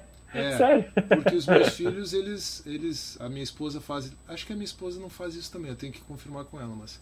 Os meus filhos, eles registram quando começam uma leitura e quando terminam. E é um hábito, é uma prática muito boa. Tá? Eu faço isso geralmente. É, isso é, Até para é saber os livros que eu tô lendo, claro, quando mais. Isso é uma prática muito boa, mas eu sempre fui muito orgânico nesse processo. E aí eu disse: não, eu vou juntar a, a demanda de produção de conteúdo com uma maneira de eu registrar também as minhas leituras. Então, ah, este bacana. ano, este ano eu comecei a ter cada livro que eu termino, eu publico alguma coisa. Depende, depende também muito do meu objetivo com aquela leitura, do que, que eu quero compartilhar sobre ela, e às vezes depende de tempo também, porque é, dependendo, é, dependendo do, do que, que eu vou produzir ali, vai demandar um tempo, às vezes até de uma hora para escrever. E aí é legal o limite que eu tenho, né? Porque como é uma postagem de Instagram... o Instagram obriga você. São 2.200 caracteres, então eu tenho que resumir o conteúdo daquela obra de alguma maneira. Tem que sintetizar, não tem pra onde Tem correr. que sintetizar. Então é um exercício interessante. Então, é, o que eu tenho feito ao, ao longo desse ano, foram 40 e poucos livros que eu li até agora, eu reduzi... É, toda a minha experiência nesses, com esses livros a 2.200 caracteres. É uma maneira Nossa, de você a, sintetizar a, o, conhecimento. Aí é um. E aí nós voltamos lá na questão da aprendizagem, né? O ato de síntese é um ato que exige que você entenda bem o conteúdo. É muito interessante, eu tinha muito problema com alunos que tinham dificuldade com resumo. Uhum. Isso era uma coisa que eu ouvia muito. Ah, professor, eu não consigo resumir determinado conteúdo. Quando você vê o aluno é, explicando, na maioria das vezes, o que, que você percebe? Ele não compreendeu, ou seja, ele não tem uma gramática clara daquele conteúdo. Ou seja, quando ele vai sintetizar, ele tem a dificuldade. E esse exercício que você faz de pegar o conteúdo de um livro, né? Porque você tem todo o processo de aprendizagem completo, né? Você retira o conteúdo, processa o conteúdo e dá output no conteúdo. Sim, e você tem que sintetizar aquilo. Eu tenho que dizer assim, ó, o que, que é o mais importante disso aqui? Entendeu? Você consegue definir uma prioridade. E definir isso é difícil, né? É engraçado. É. Aquele livro que você mais gosta, mas eu poderia falar isso, ou eu poderia falar aquilo. E aí entra o que nós conversamos lá no começo, né? É a leitura intencional. É interessante que quando nós falamos toda essa questão de autoeducação, uma coisa que eu vejo muito no seu perfil é um engajamento intencional com determinados conteúdos. Tanto quando você falou da sua monografia, da sua tese, do livro que você está escrevendo. Então, é muito interessante que a partir do momento que você tem um interesse, um objetivo claro, você acaba se engajando com aquilo. Sim. Né? E você ficha? Você faz fichamento? Então, é, é, o fichamento enquanto tal, que é uma técnica importantíssima, mas que demanda tempo, eu acabo fazendo quando ele é imprescindível, tá? Então eu tenho e, e desenvolvi uma técnica bem interessante de fichamento. Compartilhe, desenvolvi... por favor. Oi? Compartilhe, por é, favor. Porque eu, para mim não funciona muito e aí tem a questão do perfil também, né? Sim. Não funciona esse negócio de, de ficha de leitura, tá? Para mim não funciona. É, eu até uso as fichas de leitura num determinado contexto, tá? mas para fazer fichamento eu, eu, não funciona. Então o que, que eu fiz? Eu desenvolvi uma planilha para o fichamento. Sério? É, uma planilha. Nossa, que diferente. Com, a, a, com o título do livro ali, né? o assunto, a, a, planilha tem. É uma, na verdade, é uma, ela não é nem no Excel, ela é no Word, uma tabela mesmo. Né? Então eu coloco o título do livro, coloco o tópico, coloco a citação ou o resumo da ideia do autor e coloco a página do lado. Então são três colunas ali. É, Nossa, é, fantástico. Que é uma maneira de você reproduzir técnicas de fichamento que, são, que sempre foram usadas e muito antes de se ter esses recursos é, com as fichas de leitura, né? Mas eu achei que isso funcionou bem. E aí, é, quando, quando eu quero otimizar bem o tempo, o que, que eu acabo fazendo? eu para facilitar o processo de fichamento depois eu, eu faço um resumo desse fichamento ou os principais pontos ou pelo menos ali o que está na página tal eu não posso deixar de fichar. Eu anoto lá o nome da, o número da página numa das numa das páginas iniciais do, do, do livro mesmo né? Anoto ali faço alguma observação sobre o que é aquilo para depois é, é, retomar. Mas o fichamento é, é um processo que demanda um tempo adicional. Então Aqui tem a questão de lidar com a agenda, com o calendário e, e muitas vezes até com a ansiedade. Você termina um livro e aquele livro você precisa fichar, significa que você não está liberado para começar a próxima leitura. Não, e às é. vezes a gente está com vontade de começar. Com vontade. Eu, é. eu, você me passou os livros hoje, é, ontem, né? E eu comecei a olhar os livros assim. Aí, os artigos que o professor me passou, é, tem vários comentários, né, de livros e tem uma bibliografia bem vasta. E assim, gente, é uma bibliografia assim, bem bibliografia mesmo. Tem os senhores livros lá dentro. E é interessante que você tá lendo um, aí ele faz a citação com a vontade que dá. Eu vou parar o que eu tô lendo, vou lá no outro, vou ler o que ele tá falando, depois eu volto aqui. E quando ele fala da questão da síntese e do objetivo da leitura, aí é onde me freia é onde fala, ó, eu vou ler isso aqui, vou entender, vou ter uma base, depois vou para o outro. E aí entra a ansiedade que ele está falando, né? Porque eu me sinto assim. Às vezes, quando eu tenho que fazer a anotação do livro, nossa, mas eu queria tanto começar logo o outro, eu tô curioso. Então, assim, eu entendo é, essa questão também do fichamento seu me chama muita atenção, porque é o que eu sempre falo aqui. Vocês vão desenvolver os próprios processos de vocês. Os processos que funcionam bem para vocês. Ah, professor, e como que eu sei que o processo funciona? Porque está funcionando. Porque está funcionando. Eu tenho certeza que você não leu isso em lugar nenhum. Você mesmo foi adaptando e vai usando. E às vezes é uma outra necessidade, igual você falou. Às vezes eu preciso do número da página. Põe uma coluna lá, coloquei a página, resolveu o meu problema. É, se você vai fazer as citações no TCC, né, ou num trabalho, numa, numa dissertação de mestrado, numa numa tese de doutorado, daí você poder resgatar facilmente o número da página é importante. Então, Agora, eu vou fazer uma pergunta difícil para você. Eu tenho certeza que, apesar de eu estar vendo muitos livros de papel, você também lê em algum meio digital. Tá, e como é Sim. é que o senhor faz no Kindle? Ou num leitor digital? Não, no Kindle eu, faço dessa maneira que eu mencionei. Eu estava falando da leitura do, do Stratton, né, do molinismo puro e simples, Mere Molinism. Eu ilustrei. Eu vou sublinhando no Kindle né, e faço os comentários ali. E depois e, só exporta isso. É, depois eu, é, eu até acho que o Kindle tem a opção de exportar, né? mas eu sou eu sou um pouco arcaico nesse sentido. Eu abro de novo o livro daí no, no Kindle no computador e a partir dali eu trabalho. Se eu preciso fazer um fichamento, tá, eu fiz muito isso é, para o meu TCC, por exemplo. É, se eu preciso fazer, até porque eu fiz muitas leituras em inglês e, e essas leituras é, você vai comprar um livro americano em inglês. Eu, eu comprei um só, até aqui, ó, é, um livro físico, né?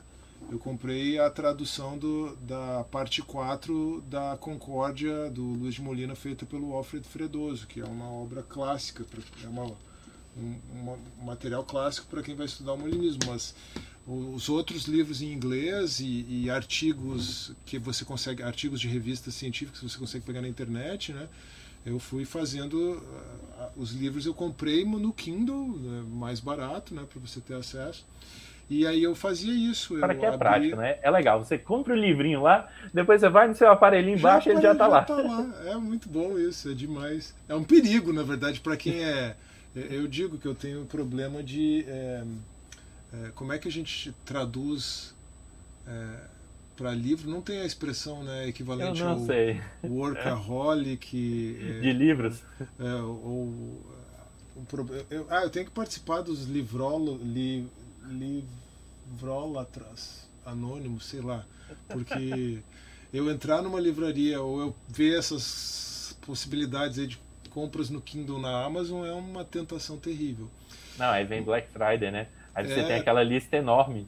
Aí você começa a ver as tá promoções e começa a comprar. É Mas isso é tentação. é interessante, né? Até você tem livros para estudo, você tem livros só para consulta, correto? Né? Não, não, não, não é, é engraçado que, de certa forma, nós fomos educados a achar que o livro é só para bater de capa a capa. Não necessariamente. Não necessariamente, depende muito da leitura. E você pode. Esse ano eu não fiz isso, porque eu quis desenvolver uma, uma disciplina de iniciar e, e terminar um livro. Todos os que eu li. Tá? Mas, ah, e uma de dica, capa a capa, então. De capa a capa. E uma dica muito importante. É, uma dica muito importante leia prefácio, leia introdução, leia a orelha do livro. É engraçado, as pessoas não leem, né? Não leem, e, e, muitas vezes a informação que você precisa, aquela síntese do conhecimento, ela vai estar no prefácio. Talvez você leu, você teve contato com aquela informação da primeira vez, no prefácio, na introdução, a conclusão, é claro, né? É, você teve contato com aquela informação a primeira vez, ela não fez muito sentido, mas você leu, você sublinhou, porque você viu que era um conceito que o prefaciador, se não for o mesmo autor, está dando importância. E aí depois você volta ali. Uau! Ah, isso aqui explica tudo que eu lutei para entender ao longo do livro. Então, não, você não pode deixar esses elementos pré-textuais, né, se a gente fosse falar numa perspectiva de trabalho acadêmico, você não pode deixar eles de fora. Eles são fundamentais em toda leitura de livro. Mas realmente você também não é obrigado a iniciar a leitura e terminar. Eu, aliás, na minha experiência, eu deixei muitos livros no meio do caminho e não por não por mero desleixo. Em alguns casos foi, mas em outros foi porque, puxa, eu já obtive daqui o que eu precisava. Como eu já obtive daqui o que eu precisava, eu eu eu vou vou deixar a leitura de lado. E eu confesso que teve alguns livros este ano que eu cheguei nesse momento e disse: puxa, eu já extraí o que eu precisava. Mas eu disse, não, eu vou, vou andar uma segunda milha aqui, para usar um, um, linguajar também é, do Evangelho. Vou andar uma segunda milha com esse autor aqui e vou até o final, porque eu queria ter essa, essa questão de ter o, os registros bem, é, bem documentados, porque eu estava engajado nesse, nesse projeto aí, que foi um dos únicos projetos que eu, que eu levei adiante ao longo do ano inteiro nas redes sociais, né, no meu perfil do Instagram. Mas realmente, você não é obrigado a terminar o livro, você não é obrigado a ler o livro inteiro. Você pode ir lá naquele capítulo. Ouçam naquela... isso, gente, é, é libertador. Quando é, eu entendi isso, minha vida mudou. E é interessante que à medida que você vai montando a sua gramática sobre determinado conteúdo, é, por exemplo, teve livros que eu comprei por um capítulo. Simplesmente porque eu queria ler aquele capítulo. Eu comprei o livro e li aquele capítulo. Então, assim, você Sim. vai aprendendo a pincelar o conhecimento. Não, deixa você eu te vai dar lá... um, um, exemplo aqui, Maurício, olha só. Aqui atrás, a, a, iluminação não vai estar muito boa, mas aqui atrás, ó, tem a Suma Teológica do Tomás de Aquino, tá? Estou apontando bem aqui. Estou vendo. Ali, As capinhas. É. É, eu, quando comprei a Suma Teológica, fiquei empolgadíssimo, cara. Disse, ah, eu vou ler. O Sertilanges aconselha, inclusive, né? Se vou começar a ler, daí eu peguei, olhei, olhei quantos tópicos tinha, eu disse, é, vai ser trabalhoso, mas vou pelo menos começar. Legal, comecei e comecei a repercutir também, fiz vídeos sobre. Só que eu fui até a questão, até a, a questão 6, eu acho. Venci a simplicidade divina, que eu acho que é a questão 6, a questão 5 da primeira parte. Tá? Mas o que, que aconteceu? Eu Temos não consegui... que admitir, houve bastante disciplina. é, mas eu não consegui avançar naquela leitura, até porque houve outras coisas. Eu ia ficar só lendo a Suma Teológica durante muito tempo. Mas é uma obra que eu mantenho ali e eu, e eu vou ali e consulto, eu já, conhe, já conheço um pouco da estrutura dela, então eu sei onde é que eu posso encontrar determinadas coisas. A, a, a melhor coisa que tem é você ter contato com uma obra dessa e quando você pega a literatura tomista e você pega o sujeito citando assim, ó, ST 1 hífen 2, vírgula A2 você vai lá é, Q2A3. Eu sei onde encontrar isso aí ali, entendeu? eu então, encontro, né? Eu entendo aquilo. Poxa, só o fato de eu saber que é uma literatura tomista especializada, né? A, a maneira de citar a Suma Teológica própria, e eu saber me mexer naquilo e encontrar aquilo, quer dizer, o cara está referenciando ali, eu vou lá e vou ler, na tradução, claro, mas vou ler. Então isso é, isso é muito interessante, é entender que os livros têm e cumprem essas diversas finalidades. Eu gosto muito de dicionários, de enciclopédias. É, batendo o olho aí você vai encontrar alguns. Tem uns que foram comprados recentemente que estão para cima, que não estão é, organizados, então a gente tira da tira do, do cenário, da, é, tira do cenário, né? Mas tem muitos dicionários, dicionários de filosofia, dicionários de teologia, dicionários bíblicos, que são obras de consulta, que são importantes ter. Você não vai ler um dicionário de capa a capa, né? Tem gente que pode fazer isso, mas não é assim que se, que se forma uma gramática de conhecimento, né? É, e da forma que você está falando, até o engajamento vai fluir melhor porque você se engaja com aquele conteúdo. Ou seja, você tem um objeto que você quer descrever ele, que você quer compreendê-lo.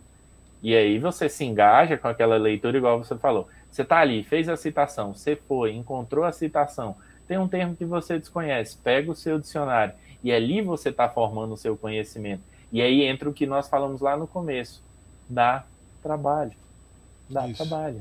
E exige esforço, exige que você se debruce em cima exige que você corra atrás daquele conhecimento. Né? Então, é, é mais do que. Eu, eu não sei se essa seria a palavra mais adequada, mas eu acho que é ter o espírito do autodidata, é ter Isso. essa mentalidade. Esse, e uma coisa que faz forma. parte desse espírito é a falta de. é a ausência de pressa.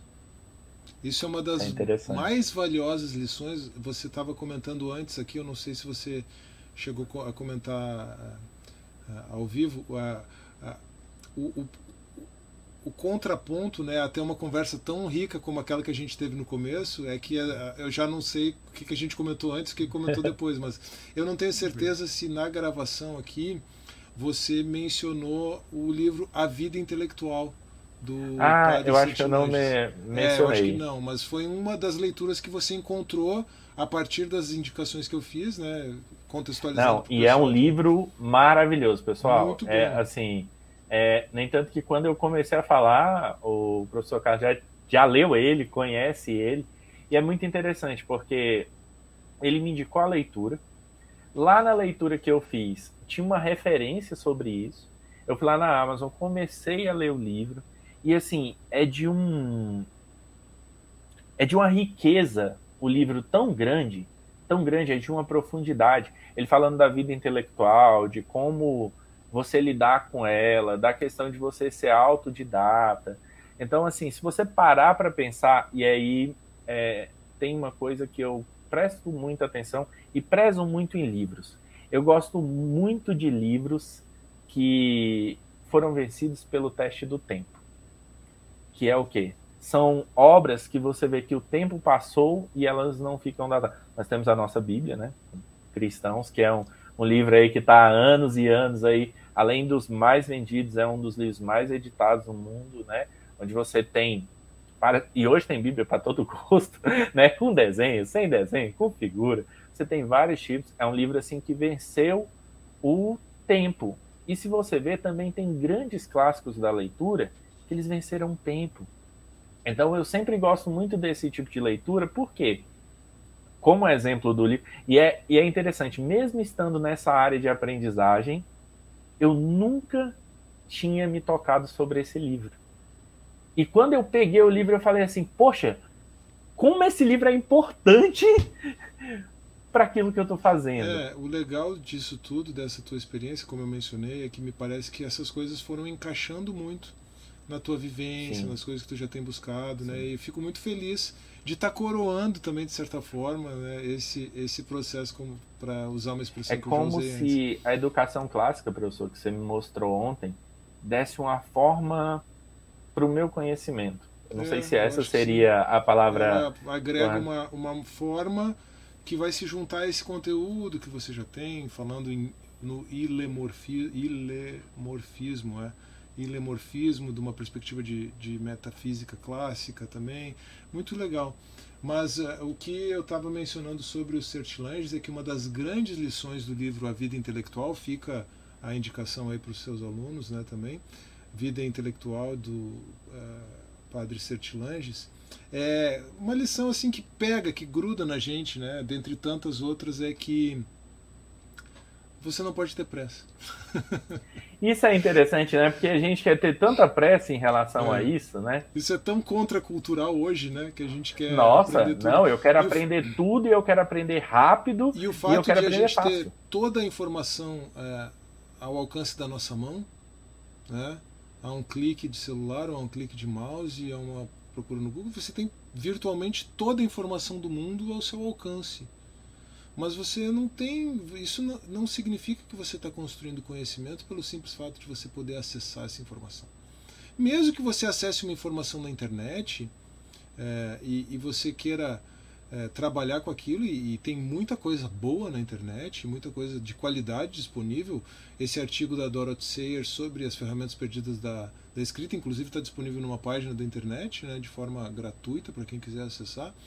Mas é, ainda assim é preciso ter trabalho, é preciso um labor intelectual, mesmo que você consiga material na internet, como eu consegui muitos artigos é, acadêmicos é, de, de revistas científicas, né, de filosofia, de teologia para trabalhar sobre mas o molinismo, é... mas é preciso ter você, o fato de estar disponível, de estar a, a, distância de um clique, não significa que você vai conseguir incorporar aquela informação que tem ali é, de maneira imediata. Né? Mas então... aí entra um ponto da curadoria que eu falei. Eu acho que realmente a internet ela dá um, um poder assim excepcional. É, por exemplo, eu jamais teria o prazer de estar falando com você se não tivesse esse mecanismo. Mas, por outro lado, a quantidade de informação também exige uma curadoria maior, Sim. que é o que eu estava falando, que nós estávamos conversando lá no e começo. E ela, essa curadoria ela, ela, ela já tem um aspecto que é mais até é psicológico e emocional do que propriamente intelectual. Mas está tudo interligado no ser humano, na verdade, né? Mas aí entra muito na gestão da ansiedade, né? Inclusive. É. E isso também vai em questão de quem nós estamos olhando, né? Ah, não, é... sim, com certeza, isso sim. É, é, é direcionar, muito... né? É, eu estava pensando em como você lida com a possibilidade de ter todo acesso àquela informação e querer construir o conhecimento rápido. Ah, entendi. Você estava falando de uma coisa e eu estava pensando em outra. O que isso aqui também é válido, mas o que você falou também é, é, é importantíssimo, né? É, que é você ir no conteúdo correto, ir no conteúdo certo, ir no conteúdo adequado. Não é, ir atrás de qualquer coisa ou consumir qualquer coisa simplesmente porque está disponível na internet. Isso pode, é, ao mesmo tempo e que gera uma ansiedade, rápido, igual você está falando, né? Isso, porque você... Mas isso pode fazer você perder muito tempo porque vai, vai fazer você Às vezes se frustrar, não querer continuar. É, é o exemplo que nós estávamos falando do direito, né? É, hoje, quando você dá uma pesquisada na internet, vem milhares de páginas, centenas de páginas, e aquelas páginas abrem outros links que abrem para outras páginas. E é até uma questão que eu sempre defendo com os alunos, né? A questão da leitura de livros. E nós voltamos no ponto anterior. O livro, ele, querendo ou não, ele tem todo um trabalho, geralmente. Então, quando você vê um livro, assim, um livro que ele já foi testado, um livro que ele foi trabalhado, aquele conhecimento ele vem formatado. Eu sempre falo, ah, eu já vi alguns alunos falando assim, ah, professor, eu tenho mais facilidade ali de entender quando, quando eu pego um professor que explica mais devagar, é, um professor que dá mais exemplos, alguma coisa desse tipo. O livro é bacana por causa disso. O livro tem toda aquela gordura, toda aquela estrutura, você vai no seu tempo. Então, assim, eu sou um defensor da leitura porque eu acho que, é, que novamente, é o que nós estávamos falando, né? Uma forma que você consegue conseguir um conhecimento, ter uma certa curadoria prévia, entre aspas, né? Porque também tem muito livro como coisa muito esquisita, mas é por isso que é interessante você procurar as pessoas. E aí eu sempre aconselho para os alunos aqui. Por exemplo, é, hoje, se eu que comecei há menos de 48 horas na educação clássica, hoje você se torna minha referência. Então, eu tenho certeza que tem outros livros, outros materiais que você pode me indicar, que aquilo vai conseguir fazer com que eu cresça. E vocês, quando for procurarem, seja para estudar para concurso, seja para estudar para uma prova, encontrem as suas referências, né? Ali academicamente, ou alguém para vocês. E porque o que, que acontece? Às vezes, ainda mais nesse ponto da ansiedade, a gente sofre muito no processo. Porque você não encontrou o conhecimento adequado, você não encontrou aquele, aquele livro que está no seu nível, ou você não encontrou muitas das vezes é, a, a resposta das suas dúvidas e acaba que você não engaja no conteúdo. Não é que o conteúdo não é ruim, é simplesmente que você ainda não deu match com ele, entendeu? Então, assim, é importante. E, e eu acho legal. E estou muito feliz, professor. Eu acho que a nossa conversa, assim, foi, foi riquíssima. É um prazer enorme ter o, ter o senhor aqui. Ter tido o prazer de lhe conhecer, eu, eu acredito que... O prazer que, foi meu. Fiquei muito satisfeito também. Que é uma porta... Eu, eu, como cristão, creio que há um Deus soberano. Né? Eu acredito que foi uma porta de Deus que Deus abriu para mim, eu ter o prazer de conhecê-lo, de ter acesso a esse mundo de conhecimento novo que se abriu, é, de trazer aqui a sua experiência para os meus alunos, é, de ver um autodidata na prática, né? de verdade, que ele vai construindo ali o seu estudo a dia a dia, ouvir de alguém que já andou uma parte da milha dizer assim: olha, gente, é um processo. Você tem que andar, não tenha pressa, vai devagar, encontre, vai encontrando o seu tempo. Então, isso é de um extremo prazer. E ó, se vocês quiserem um professor falando mais, explicando para vocês, fora da live, eu vou botar o cupom aqui embaixo, tá certo? É, eu acredito que conhecimento é, com a curadoria certa é uma coisa muito difícil de encontrar hoje em dia. E às vezes as pessoas até me perguntam: ah, mas você não recomenda tantas pessoas. Por quê? Porque eu acho que a curadoria é uma coisa difícil de se fazer. Leva tempo, é igual você falou, leva muito tempo, às vezes, debruçado sobre determinado conteúdo. E eu tenho o maior prazer de dizer: eu indico você. A partir de hoje eu estou muito feliz muito e obrigado. foi um prazer enorme, professor. Agradeço aí pelo seu tempo, né? Porque eu levei seu tempo antes da live e levei seu tempo dentro Mas da eu live. vi passar, foi muito prazerosa a nossa conversa. o prazer foi todo meu, professor. E eu deixo o meu agradecimento para o senhor de coração. E eu espero que também abram-se portas para que nós podemos, possamos gravar outros conteúdos. Eu queria muito ouvir o senhor falar a respeito da educação clássica apenas, a respeito da, dessa parte de você conseguir se desenvolver academicamente. Eu, eu gostei muito desse conteúdo. E quem sabe, quem sabe não foi a partir de você que quebrou mais a minha barreira com a parte jurídica ali, que eu não era muito chegado, tá certo? Quem sabe. Muito bom, muito obrigado, Maurício. Foi realmente um prazer. Espero que os seus alunos aí gostem. É, e se alguém aí da área do direito ou até alguém que tem interesse em conhecer mais os aspectos de história de filosofia, é, tiver interesse é, no curso, é, vai ser uma satisfação. Eu vou colocar aqui ó, para o pessoal, quem estiver procurando, eu vou colocar. Também vou colocar as redes do professor e vou colocar os dois canais. Então, é, tanto o canal teológico, né, que eu passei a seguir, gostei muito do conteúdo, quanto o canal jurídico e também o Instagram aqui do professor. Eu vou colocar todas as redes dele aqui embaixo.